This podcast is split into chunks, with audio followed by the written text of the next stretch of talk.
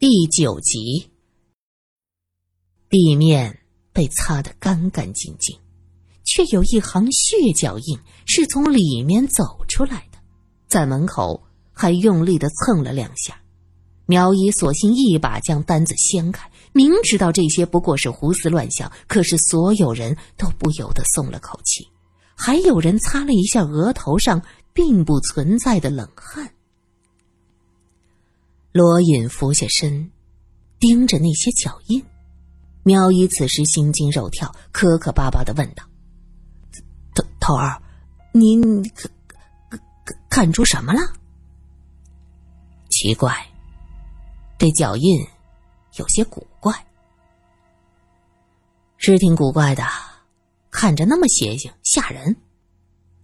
你看，从这个脚印来看。”应该是四十三码左右的男鞋。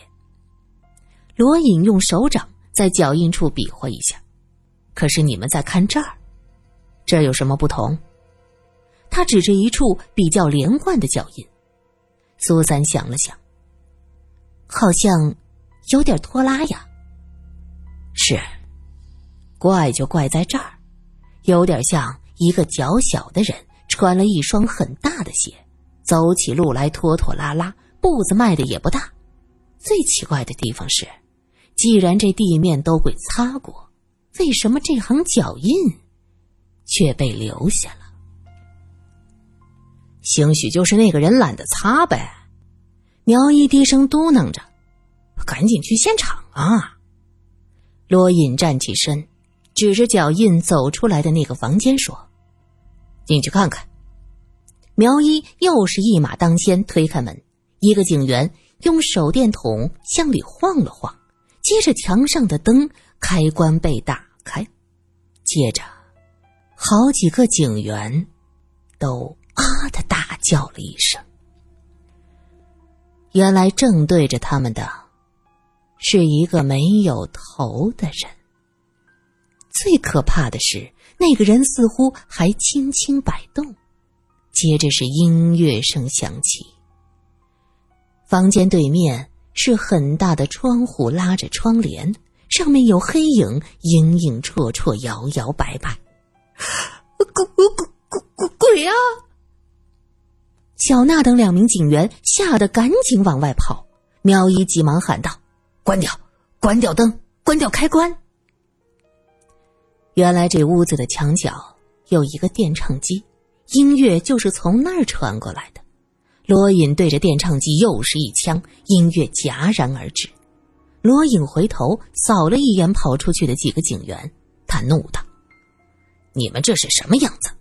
还不如人家记者小姐。”几个警员擦着冷汗，还有人抚了一下自己的手背，嘴里嘟囔着：“哎呦，呃，汗毛都立起来了。”苏三心道。我是吓得直接愣在那儿，动都不敢动了。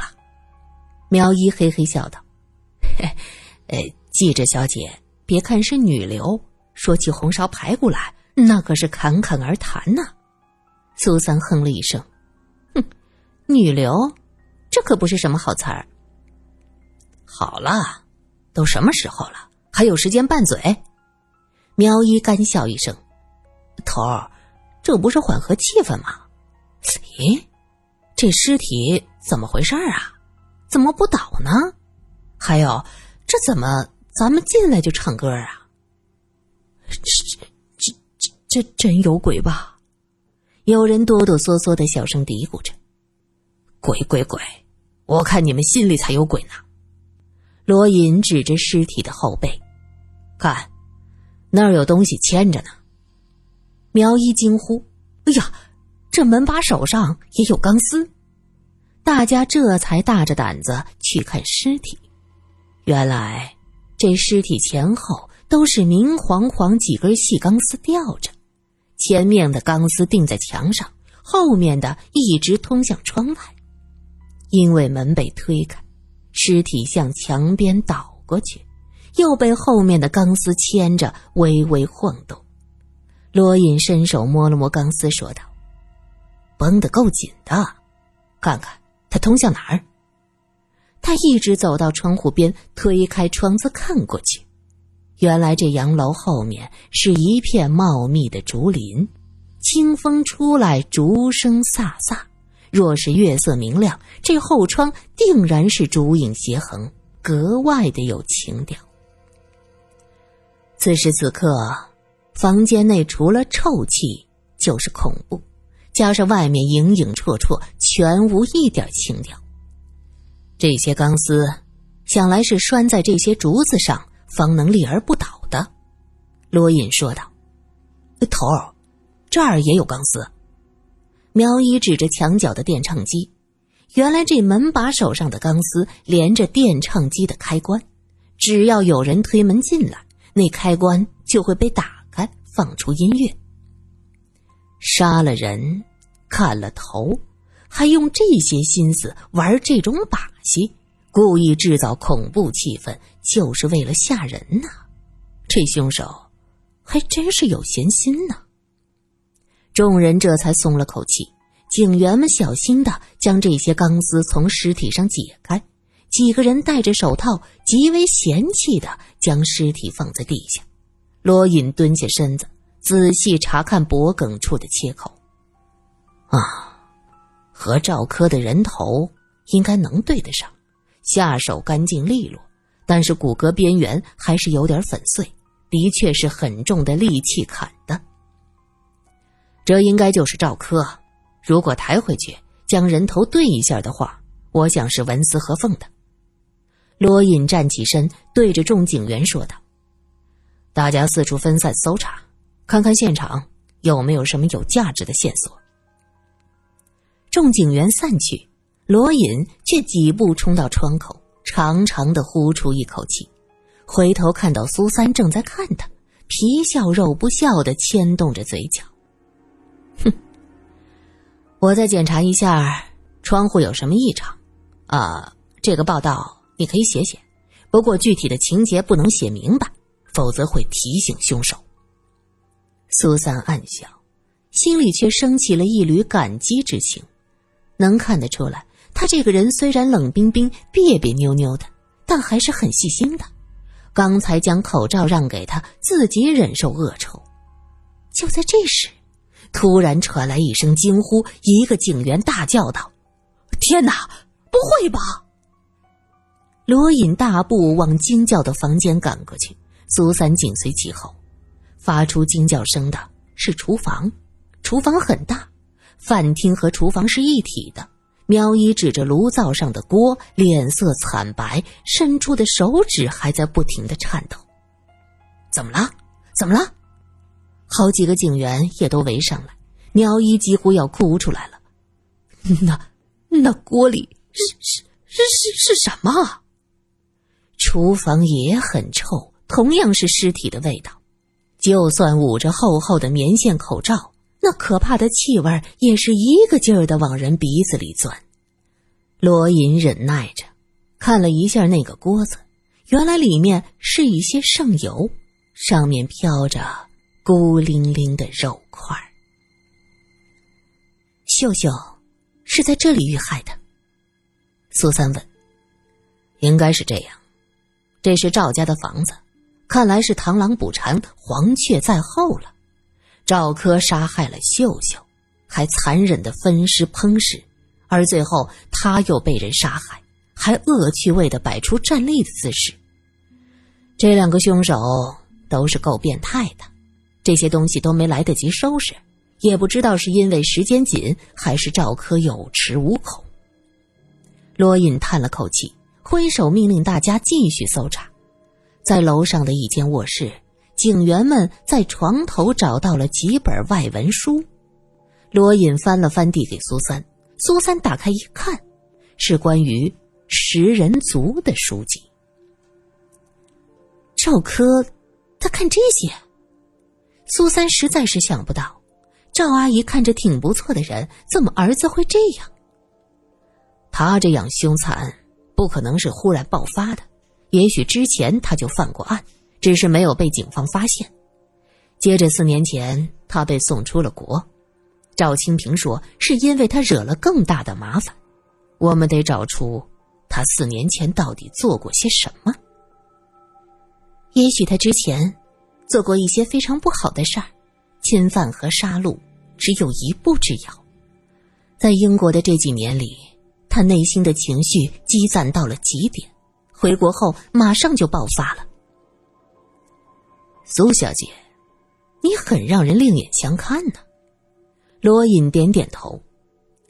赵柯的死很有可能是和他做的恶联系在一起的，我需要好好调查一下这个人。小吴见警员抬出那么多可怕的东西，已经几乎要吓晕过去，对苏三说了一句：“我先回家了。”就连滚带爬的跑了。罗隐走出来，抬起胳膊，深深呼吸了一下，摇头笑着说：“完了。”我这种大部分时间什么气味都闻不到的人，现在都快要被熏死了。苏小姐，怕是会更痛苦吧？我都习惯了。其实像我这样，生活中任何一点气味都闻得太过清楚的人，每天走在各种地方，早已经被气味熏得死去活来，忍耐力呀，怕是比大部分人都强些。苏三看向罗隐。可还是非常感谢您将口罩让给我。让？哪儿有？我是不习惯那么娇气，戴什么口罩？矫情。罗隐故作大方的一挥手，苏三暗笑。我这次的号外，要是写得好，拿到奖金，一定请罗探长吃烤鸭，怎么样？为什么吃烤鸭？因为鸭子最硬啊。罗隐干咳一声，嗯，散散臭，我送你回去。没事的，我自己回去就行了。算了吧，这几天可不安稳。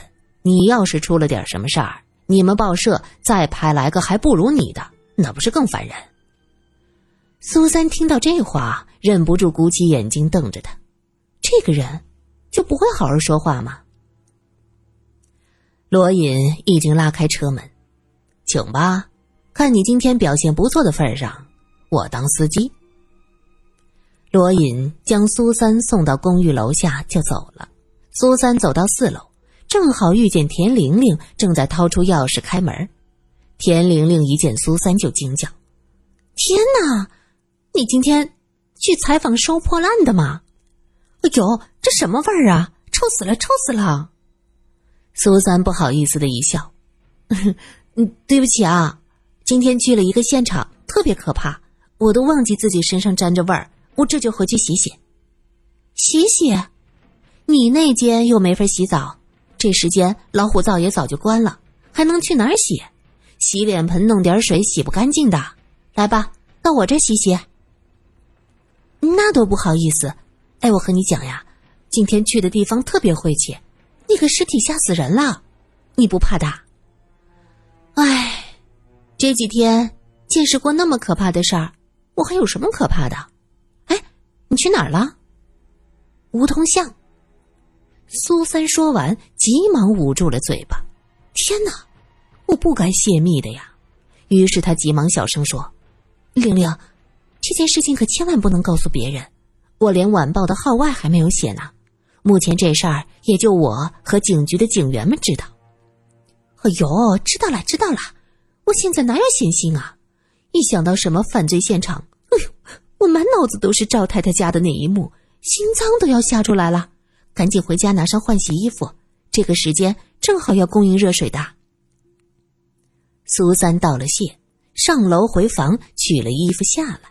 田玲玲已经放好了热水，还往浴缸里扔了一点栀子花儿。这个是晚上顺路买的，正好给你用。洗得香喷喷的，玲玲，你真是太好了。苏三一伸胳膊，吓得田玲玲往后一退。哎呦，赶紧去洗，离我远一点！我现在可受不得这个味道。苏三笑嘻嘻的说着：“ 哼，人家吓唬吓唬你罢了。现在别说你，我自己都嫌弃我自己。好了，我去洗澡了。喂，你吃饭没有呀？没呢。”从现场回来没顾得上吃，真是的！你又不是警察，只是个记者，每天跟着那些警察跑什么跑？那些地方是又脏又邪性。我去弄点吃的，等你洗好了开饭。天哪，玲玲，你是圣母派来解救我的天使吗？苏三真的很感动。他洗完澡，打算将换下的衣服也洗了，于是他喊道：“玲玲，肥皂在哪里呀？”“哎呀，就在柜子里嘛，自己找，我忙着呢。”田玲玲在厨房里乒铃乓啷的，也不知道在做什么大餐。田玲玲搬来这栋公寓，其实还不到两个月，但是她性格热情大方，很快就和苏三成为了好朋友。不过平时两个人的工作都很忙，苏三还不知道田玲玲会做饭呢。苏三在柜子里找到了肥皂。这时，他突然觉得肥皂上有点不同的味道。苏三将肥皂放在鼻子下面，仔仔细细的闻了闻。嗯，有一丝若有若无的血腥味儿。难道是田玲玲用来洗内衣的肥皂？那自己不能乱用吧？想到这儿，苏三便放弃了洗衣服的打算。自己弄得一身臭，使用人家的浴室已经很不好意思了，再用这么隐私的肥皂洗这些外衣，那是有些得寸进尺。于是他将衣服团了团，准备拿出去。这时田玲玲敲门进来，他问道：“找到肥皂没有？”“算了，这衣服我不洗了。”“这么多水，别浪费，就手把衣服也洗洗。”“这个肥皂不是洗内衣的吧？”我这个衣服很脏的，我怕把肥皂给你弄脏了。内衣我用香皂洗的，香喷喷的，男人才会喜欢呢。田玲玲娇笑着拍了苏三一下，好了，你快点洗，饭好了。苏三洗完衣服，将衣服都装在自己带来的盆子里，擦干手走出去。原来田玲玲所谓的做饭。只是到外面买了几个热粽子，然后切了一些苹果。哟，你刚才乒乒乓乓的，就是在切苹果呀？是啊，你以为我在做什么？其实我哪里会做饭？喏，趁热吃。田玲玲剥开一个粽子，脸色突然变了，像是那粽子带刺一样。她一下子将粽子扔在桌上，嘴里说着：“啊。”肉的，原来这是个酱肉粽子，暗红的颜色透出诱人的肉香。玲玲，你吃素的呀？呃，吃吃素。田玲玲胡乱的拿出一张旧报纸，将这粽子一包扔到了垃圾桶里。啊，这么油腻，晚上谁能吃得下这个？来，苏苏，我们吃这个，这是白粽。你要蘸糖还是蘸酱油呀？这个夜注定是不平静的。赵清平做好晚饭，坐在饭桌边等女儿回来。妈，外面人都在说说秀秀找到了。袁晨放下书包。妈，你怎么了？他发现赵清平面色凝重。赵清平。抬手理了一下鬓角的发丝，柔声的问道：“晨儿，我今天在街上遇到了你的同学安妮的妈妈。啊，怎么说？安妮的妈妈说，上个周五，也就是六天前，也就是秀秀失踪的那天，你们话剧社根本就没有活动。”袁晨一愣。妈，你想说什么呀？那天你在哪里？去做了什么？秀秀从我们家出去的时候，是不是遇到你了？赵清平说到这儿，眼睛直盯着袁晨。你和妈妈说实话，秀秀到底是怎么失踪的？